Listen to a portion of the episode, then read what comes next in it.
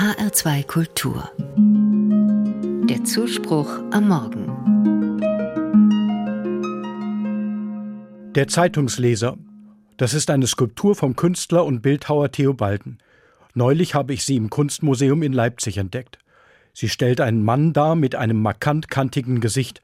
Alle Striche seines Kopfes richten sich auf die Zeitung, die er in großem Format in seinen Händen hält. Seine großen, staunend gespannten Augen blicken in die Blätter, und die Blätter der Zeitung sind wie große Fenster. Sie haben nur Ränder und in der Mitte ein großes Loch, durch das man schauen kann. Die Zeitung ist ein Fenster, durch das der Mann in seine Umgebung guckt. Umgekehrt kann man dem Mann, wenn man vor ihm steht, durch das Fenster in sein Gesicht schauen. Der lesende Mann ist auch sonst verbunden mit der Wirklichkeit, die ihn umgibt. Er sitzt zwar, aber seine Beine sind in gespannter Haltung.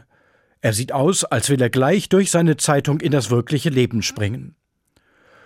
Die meisten Zeitungen gibt es heute nicht mehr in so unhandlich großem Format, dass man schwer damit hantieren muss, sondern im Internet, auf dem Tablet oder auf dem Handy. Der Künstler Theobalden hat mit seiner Skulptur aber auch ins Bild gebracht, was Zeitunglesen heute bedeuten kann. Durch die Zeitung hindurch in die Wirklichkeit schauen, und sich durch die Zeitung von der Wirklichkeit anschauen lassen. Mit der Zeitung kann die Welt von Politik und Wirtschaft, Kunst und Kultur in meinen Alltag hereinkommen. Mich so von der Wirklichkeit der Welt anblicken lassen und die Welt in ihrer Wirklichkeit anschauen, das ist verantwortungsbewusste Zeitgenossenschaft. Für mich als Christ kommt noch etwas anderes dazu. In der einen Hand die Zeitung und in der anderen Hand die Bibel. Das ist ein bekanntes Wort des evangelischen Theologen Karl Barth.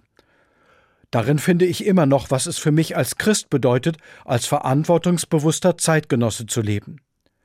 Auch durch die Bibel kann ich meinen Alltag anschauen, und ich kann mich durch ihre Worte ansprechen lassen. Mit der Bibel bekommt das, was ich in der Zeitung lese, ein anderes Licht. Zum Beispiel durch so ein Wort. Der Fremde, der sich bei euch aufhält, soll euch wie ein Einheimischer gelten, und du sollst ihn lieben wie dich selbst. Dies spricht Gott eigentlich zum Volk Israel vor mehr als 2500 Jahren. Denn das Volk Israel hat selbst als Fremde in Ägypten gelebt.